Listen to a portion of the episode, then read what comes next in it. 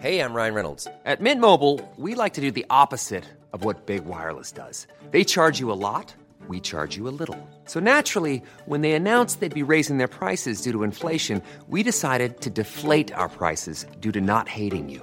That's right. We're cutting the price of Mint Unlimited from $30 a month to just $15 a month. Give it a try at mintmobile.com slash switch. $45 upfront for three months plus taxes and fees. Promo rate for new customers for limited time. Unlimited more than 40 gigabytes per month. Slows. Full terms at mintmobile.com. Pregunta, ¿la actual crisis inmobiliaria china cumple con lo explicado en la teoría del ciclo de la escuela austríaca? Bueno, depende de qué entendamos que es la teoría eh, del ciclo económico austríaca.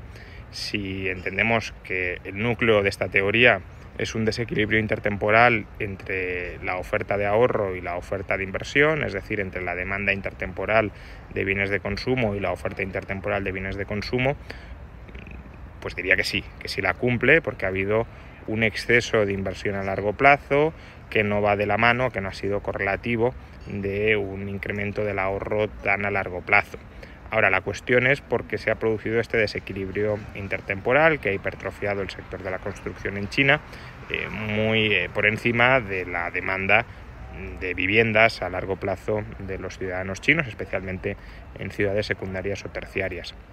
La teoría tradicional de la escuela austríaca dice que es por el sistema financiero, por la rebaja artificial de los tipos de interés. Ahí entraríamos si es por eh, la reserva fraccionaria, cosa que creo que decididamente no, o si es por el descalce de plazos de la banca que arbitra la curva de rendimientos, reduciendo el tipo de interés a largo plazo e induciendo la inversión, eh, la sobreinversión a largo plazo.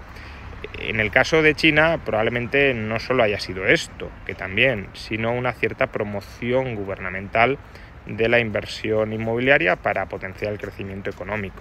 Y eso pues quizás sea más atípico de la teoría austríaca del ciclo económico, pero no es necesariamente incompatible con ella, porque el núcleo, como digo, es esa descoordinación intertemporal entre los flujos de ahorro, los flujos de, de mercancías futuras demandadas y los flujos de inversión de mercancías futuras ofertadas.